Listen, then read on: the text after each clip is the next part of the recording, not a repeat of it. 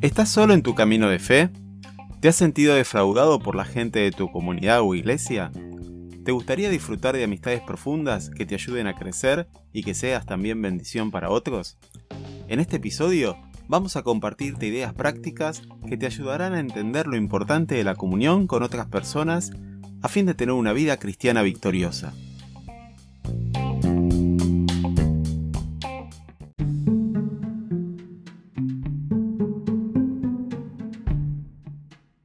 Pasaba mucho tiempo en la iglesia, ayudando a gente necesitada, enseñando, sirviendo al Señor, pero realmente no conocía profundamente a las personas, ni ellas me conocían a mí.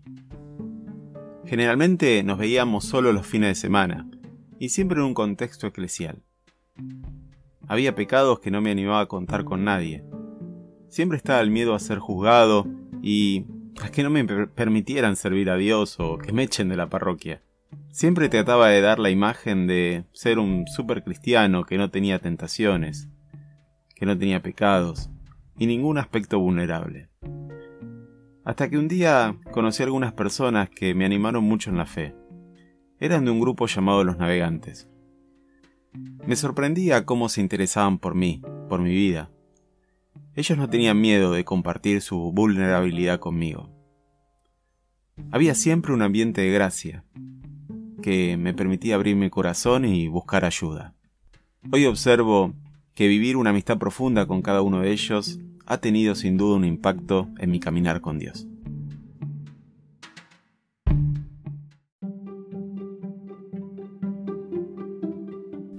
Bienvenidos a un nuevo episodio de creciendofirmemente.com. Mi nombre es Guillermo y vamos a estar hablando sobre la importancia de la comunión cristiana. Para eso vamos a entrevistar a Martín. ¿Cómo estás, Martín? Bien, Guillermo, gracias a Dios. Es un gusto eh, tenerte en este programa donde vamos a estar hablando sobre la importancia de la comunión cristiana para tener una vida victoriosa. Venimos hablando de la ilustración de la rueda, donde Cristo es el centro, donde la llanta eh, somos nosotros, donde hablamos de la importancia de la obediencia, la palabra de Dios, la oración, como esos rayos que sostienen y dan forma y, dinamismo a nuestra vida cristiana. Y hoy vamos a estar hablando de otro rayo, que es el rayo de la comunión, que es tener una comunión con otros hermanos.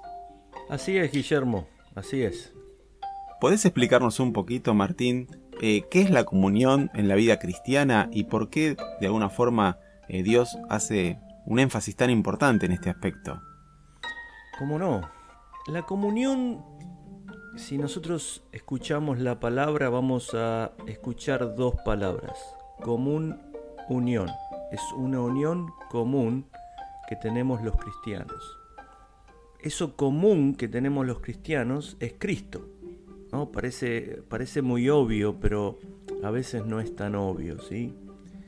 Entonces, la comunión significa que cuando estamos juntos, eso que tenemos en común se expresa de alguna forma entre nosotros. Es decir, se expresa el amor de Cristo entre nosotros, se expresa la gracia de Cristo entre nosotros, se expresa la misericordia de Cristo entre nosotros. Ahora, ¿qué pasa si eso no se expresa? ¿Qué pasa si en lugar de expresar misericordia expresamos juicio? ¿Qué pasa si en lugar de expresar amor expresamos indiferencia? ¿Cierto? ¿Qué pasa si en vez de expresar gracia siempre estamos esperando que la otra persona me pague por lo que yo hago? ¿No es cierto? Entonces, eso significa que hay un problema, que lo común no es Cristo, sino que tal vez lo común sea el espíritu del hombre. El espíritu del hombre es el que enjuicia a otros, el que no tiene misericordia y también el que no tiene gracia, Guillermo. De ahí que hay tantos problemas a veces en las comunidades, ¿no? Tantos conflictos. Así es. Para que tenés una idea, una de las cosas que Satanás atacó en la caída de Adán y Eva, atacó la comunión que ellos tenían perfecta con Dios. En el momento que Satanás tienta a Adán y Eva y ellos caen en esa tentación, ahí es donde se rompe la comunión con Dios. Luego de eso, el primer pecado registrado en la Biblia, luego de la caída de Adán y Eva, es la disputa que había entre Caín y Abel. No sé si todos lo tienen en mente, pero Caín y Abel estaban ofreciendo sacrificios a Dios. El sacrificio de Abel era agradable a Dios, mientras el de Caín no lo era. Caín, por celos a Abel, lo mata. ¿Ok? Caín mata a Abel. Y, y el asesinato es el primer pecado registrado luego de la caída de Adán y Eva. Es decir, Satanás enfoca sus ataques desde el principio a nuestra comunión con Dios y a nuestra comunión unos con otros. ¿No te parece interesante esto, Guillermo?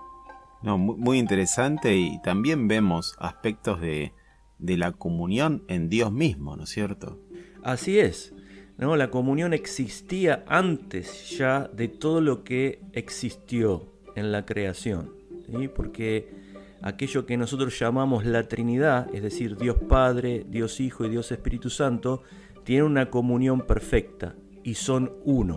De hecho, la palabra uno es muy interesante en el hebreo porque cuando la Biblia dice en Deuteronomio 6.4, he aquí Dios uno es, esa misma palabra, uno, es la misma palabra que se usa cuando dice que el hombre y la mujer son una sola carne. Entonces, es una unión compleja, es una unión donde hay otras personas involucradas. No sé si se entiende, ¿sí? Sí. Entonces, cuando Dios dice uno es, cuando Él dice acerca de sí mismo que Dios es uno, significa que hay otras personas involucradas, que son el Hijo y el Espíritu Santo. Entonces, de alguna manera, la comunión expresa lo que Dios es. ¿sí? Hay dos cosas básicas que la Biblia dice de Dios. Uno es que Dios es uno y también dice en la carta de Juan que Dios es amor. Entonces, la unidad y el amor es algo que es indispensable expresar entre nosotros si estamos expresando a Cristo. Y Martín, por lo que nos estás enseñando, hay una estrecha relación entre eh, la comunión y, nuestra santidad, ¿no es cierto? Sí, em, Dios creó la cosa ¿sí? de una manera donde tenemos que depender de Él, porque Él es el sustentador de todas las cosas, pero al mismo tiempo la sociedad, las personas que él creó, dependen una de la otra también. ¿sí? Entonces hay una dependencia de nosotros de Dios, pero también una dependencia entre nosotros. ¿sí? Entonces nuestra comunión es con Dios principalmente, pero también con las demás personas. Y esto es un concepto muy importante. ¿Por qué? Porque en general, una de las cosas que yo observo en las comunidades cristianas es que la gente intenta mostrar una buena cara todo el tiempo, ¿sí? Eh, porque hay una creencia detrás de eso, en general, de que el cristiano tiene que ser perfecto, ¿sí? Ahora, la palabra perfecto que se usa en la Biblia eh, se puede traducir mejor con la idea de maduro, una persona madura que ha crecido. Entonces, la persona madura no, no muestra algo que no es, sino que muestra lo que es. No a todo el mundo, ¿sí? Pero a algunas personas de confianza. Entonces, por ejemplo, en la primera carta del apóstol San Juan, el primer capítulo ahí, eh, nos encontramos con 1 Juan 1.9. Si confesamos nuestros pecados, Él es fiel y justo para perdonar nuestros pecados y limpiarnos de toda maldad. Ahora, cuando uno ve el contexto de ese versículo, nos damos cuenta que Juan está hablando a una comunidad de cristianos y que esa confesión es una confesión que involucra a otros, no solamente a Dios. sino que también involucra a otros cristianos. Pero si alguno no ve eso en el contexto, tenemos el mismo concepto en Santiago 5:16 que dice, confesaos vuestras ofensas unos a otros y orad unos por otros para que seáis sanados. La oración eficaz del justo puede mucho. Ocultar nuestra vida, ocultar nuestros errores, nuestros pecados de otras personas y creer que solamente lo confieso a Dios, es una manera de ocultarnos, de vivir una vida secreta. Yo creo que la persona tiene que abrir su vida por lo menos a una persona más y que regularmente esa persona pueda confesar sus pecados, aquellas cosas en donde cae, en donde no tiene victoria, para que esa otra persona pueda orar por ella y sea sanado. ¿sí? O sea, esta cuestión de vivir mi vida solamente con Dios y confesarle solamente a Dios es un concepto que yo creo que está mal entendido. Eh, yo creo que la, la comunión no es solamente estar cantando juntos en, una, en, un, en un lugar de reunión, sino que también creo que la comunión tiene que ver con también dejar ver mi interior, lo bueno y lo que no es tan bueno, Guillermo. Martín, sos muy claro con todo lo que nos estás compartiendo. Estuviste hablando sobre la importancia de la comunión, ¿no es cierto? Cómo la comunión era evidente en el Antiguo Testamento, lo es también en el Nuevo Testamento y lo tiene que ser en nuestra vida. ¿Tenés algunos pasajes bíblicos para seguir iluminando este, este concepto? Eh, sí, Guillermo, hay dos pasajes que en esto que llamamos la rueda nosotros compartimos. Uno es Primera de Juan 1.3 y el otro es Hebreos 10, 24 y 25. Primera de Juan 1.3 dice, lo que hemos visto y oído, eso os anunciamos, para que también vosotros tengáis comunión con nosotros y nuestra comunión verdaderamente es con el Padre y con su Hijo Jesucristo. Y después Hebreos 10, 24 y 25 dice, y considerémonos unos a otros para estimularnos al amor y a las buenas obras, no dejando de congregarnos, como algunos tienen por costumbre, sino exhortándonos, y tanto más cuando veis que aquel día se acerca. Primera de Juan 1.3 habla un poco lo que yo dije al principio, que nuestra comunión es Cristo. O sea, lo común entre nosotros debe ser Cristo. Entonces dice Juan, nosotros os anunciamos a Cristo, les anunciamos a Cristo, para que también ustedes tengan comunión con nosotros. Y nuestra comunión es con Cristo. ¿sí? Entonces, anunciamos a Cristo para que la gente tenga comunión con nosotros, porque nuestra comunión es con Cristo. ¿sí? Entonces, básicamente lo que Juan está diciendo es que lo común entre nosotros es Cristo. Esa es nuestra comunión, nuestra común unión es súper interesante todo esto y no quiero interrumpirte, pero me muero por saber consejos prácticos, es decir, bueno, cómo esto lo llevamos a la vida real, cómo lo podemos empezar a, vivir en la iglesia, ¿no es cierto? Ok, bueno, mira, em, yo creo que hay dos partes acá que, que tenemos que ver, ¿sí? Una es una cuestión de primero, ¿cuáles son nuestras creencias acerca de la comunión, ¿sí? Entonces, a mí me ayuda mucho, Guillermo, cuando yo pienso en la comunión, pensar en qué es lo que a mí me hizo cristiano, ¿sí?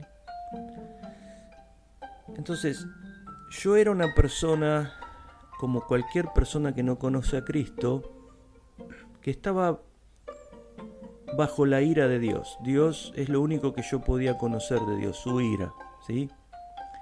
Y Dios tuvo misericordia de mí, y por su gracia me ayudó a conocer a Cristo, para que yo sea su hijo. Entonces, Dios tuvo misericordia de mí, Dios tuvo gracia conmigo. ¿sí? Entonces, esa es la misma actitud que yo tengo que tener con todos los demás. O sea, si yo creo que yo soy mejor que otro, entonces voy a, de alguna manera o en algún área, despreciar a la otra persona. Pero si yo creo que yo y la otra persona, o la otra persona y yo, somos dos personas iguales ante Dios, que los dos hemos recibido la gracia y la misericordia de Dios, entonces yo voy a apreciar a esa otra persona, porque Dios la aprecia también. Entonces Romanos 12.3 dice que ninguno de nosotros debe tener un concepto más alto de sí mismo que el que debe tener. Entonces, Dios eligió no a lo mejor del mundo, ¿sí? Dice 1 Corintios 1.28 que Él eligió lo más vil. Es decir, yo no soy mejor que nadie. Puedo hacer cosas, puedo tener otros dones, Dios me puede haber dado ciertas capacidades, pero delante de Dios, vos y yo, Guillermo, y cualquier otra persona, delante de Dios somos iguales. Necesitamos la misma gracia para poder tener comunión con Dios. Entonces, eso es un concepto muy importante. Otro concepto muy importante que a mí me gusta tener en mente es cuando dice Mateo en Mateo 5:7 que recibirá misericordia el que tiene misericordia. Y yo creo, yo siempre le digo a la gente, es un buen negocio tener misericordia, porque si vos tenés misericordia, Dios va a tener misericordia de vos, ¿sí? Entonces, yo siempre digo, bueno, mejor es tener misericordia, porque yo cuando esté delante de Dios voy a necesitar mucha misericordia. Así que quiero tener misericordia, ¿sí? Sí, sí, sí. Y también la comunión, Guillermo, es algo que Jesús oró por nosotros. ¿sí? En Juan 17, 21, Él ora a Dios para que sus discípulos sean uno. Entonces, esta cuestión de las creencias es muy importante para saber por qué es importante la comunión. Y también es importante en el momento del conflicto, creo que hacernos estas preguntas. ¿Por quién estoy y, para qué estoy aquí, no es cierto? Eh, mm, ¿Quién soy para Cristo, no es cierto? Eh, dicen, hay una frase popular que dicen que la iglesia no es un museo de santos, sino un hospital de pecadores, ¿no es cierto? Así es. Eh, hay otro dicho que dice que la única condición para eh, ser parte de una iglesia cristiana es ser pecador, ¿no es cierto? O sea, eh, entonces las personas que somos parte del, pueblo de Dios, no somos parte del pueblo de Dios por nuestros buenos antecedentes, ¿no? Somos parte del pueblo de Dios por nuestros malos antecedentes. Bien. Entonces replantearnos un poco o pensar en nuestra forma de, ver la cosa, nuestras creencias, puede ayudarnos a, a, manejar los conflictos de otra manera. Eh, yo creo que sí. Y, qué acciones concretas, ¿no? Si alguien dice, bueno, yo no estoy teniendo comunión con mis hermanos o quisiera empezar a profundizar mi comunión con las personas, eh, ¿qué acciones concretas podríamos empezar a hacer desde esta semana? Bueno, yo creo que como primera medida sería bueno buscar a alguien de confianza para compartir tu vida, abrir tu vida a otra persona, ¿sí? Eh, segundo es que con esa persona busques compartir momentos de diversión y de recreación juntos. No solamente reunirse para hablar de los problemas, sino que esa persona se convierta en un amigo, ¿sí? un amigo de confianza con quien vos podés hablar de lo que te pasa y que ese amigo tenga la suficiente madurez para ayudarte en caso de que haya algo que vos no puedas ver o que no puedas ver eh, que estás haciendo mal. Entonces ese amigo te puede ayudar a que vos te reenfoques en lo que Dios quiere para tu vida, ¿sí? Ahora, en, este, en esta búsqueda de alguien de confianza, yo tengo una, una como tres ideas para no exponernos a personas que no nos van a hacer bien. Porque la realidad, Guillermo, es que cuando yo hablo con la gente en mi práctica profesional de, ser un, consultor psicológico, cuando yo muchas veces he preguntado, ¿por qué no compartiste esto antes con alguna persona de tu congregación? La respuesta es no, porque si se comparte algo en la congregación, se entera todo el mundo. ¿sí? Y esto, por más que alguien lo quiera negar, es una realidad. Y la gente, en general, cuando se comparte algo en una congregación, hay diferentes tipos de reacciones. ¿sí? Están los que se escandalizan y, van a contarle a todo el mundo. Están los que eh, te bajan línea y te juzgan y te pegan con la Biblia en la cabeza. Entonces muchas personas no quieren contar lo que les pasa a personas de la congregación porque lo han hecho en su momento y han sido expuestos. ¿sí? Entonces, yo tengo tres puntos para discernir si una persona es o no es alguien en quien yo puedo confiar. Por ejemplo, cuando uno busca a alguien con quien compartir su vida, toma la iniciativa de compartir algo un poquito jugado, ¿no es cierto? Como algún pecado con el que estás luchando, algo con, algún nivel de detalle, no mucho, y espera ver cuál es la reacción de esa persona. ¿sí? Si la persona responde con juicio o si te dice lo que tendrías que hacer, no te escucha y se pone en una posición de maestro y te empieza a dar versículos bíblicos que vos tenés que hacer para no luchar con lo que estás luchando, callate la boca y no digas más nada. Segundo, si la persona se queda callado y cambia de tema como si vos no hubieses dicho nada, tampoco compartas más con esa persona a nivel de lo profundo de tu corazón. Y la tercera es si cuando vos compartís algo con esa persona, esa persona expresa que te entiende, porque la persona comparte que él también o ella también lucha con lo mismo o con algo parecido. Es decir, la persona también se abre con vos para que vos sientas que podés, eh, podés ser entendido por esa persona. ¿sí? Entonces, cuando la persona se pone a tu mismo nivel y te dice, yo te entiendo, mira, a mí me pasa tal y tal cosa, entonces es muy posible que esa persona sea una persona en quien vos puedas confiar y compartir cosas profundas o cosas que no son tan fáciles de compartir abiertamente. Entiendo, Martín. ¿Y, qué pasa, Martín, con la gente que, que por no haber manejado bien los conflictos en las comunidades o en la iglesia, eh, hace de cuenta como que no pasa nada, pero realmente está herida, se siente traicionada?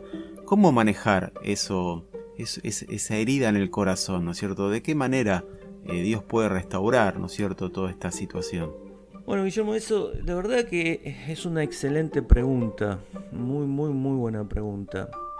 Yo creo que la vía de sanidad siempre es poder exponer lo que sentís con otra persona que te pueda entender, ¿sí? Eh, pero Dios provee de una herramienta muy importante para la sanidad de las relaciones, que es el perdón. Y el perdón es la herramienta que Dios nos da para poder restablecer las relaciones, ¿sí? O por lo menos poder ser sanado de las relaciones. Porque perdonar no necesariamente significa que yo voy a seguir relacionándome con esa persona, ¿sí? Eh, a veces las situaciones son muy duras o, la herida es muy, muy profunda o tal vez la persona no quiere tener comunión con nosotros, ¿no? Pero yo puedo igual perdonarla y no tener ese rencor o ese odio que me va carcomiendo por dentro, ¿sí? Entonces, el perdón es algo que está disponible en Cristo. No es fácil perdonar y es un proceso que a veces toma mucho tiempo. Ahora, yo creo que, Guillermo, en otra oportunidad podemos eh, hacer un episodio de Creciendo Firmemente, específicamente hablando del perdón. ¿Qué es el perdón? ¿Cómo administrar perdón? ¿Cómo perdonar a una persona? ¿Y cuál es el proceso, perdón, de perdonar a una persona, ¿sí? Entonces, pero me parece un tema súper interesante que da, da mucho para hablar y que creo que sería bueno que podamos hablarlo en otro episodio, si te parece. Me parece bárbaro, Martín. Creo que por hoy es suficiente. Hemos compartido eh, muchas ideas prácticas sobre cómo empezar a tener comunión dentro del cuerpo de Cristo. Así que bueno, te agradecemos tu participación, eh, tus, tus consejos, tus ideas. Muchísimas gracias, Martín. Un gusto, Guillermo. Nos, nos estamos hablando pronto. Hasta pronto, Martín. Hasta luego.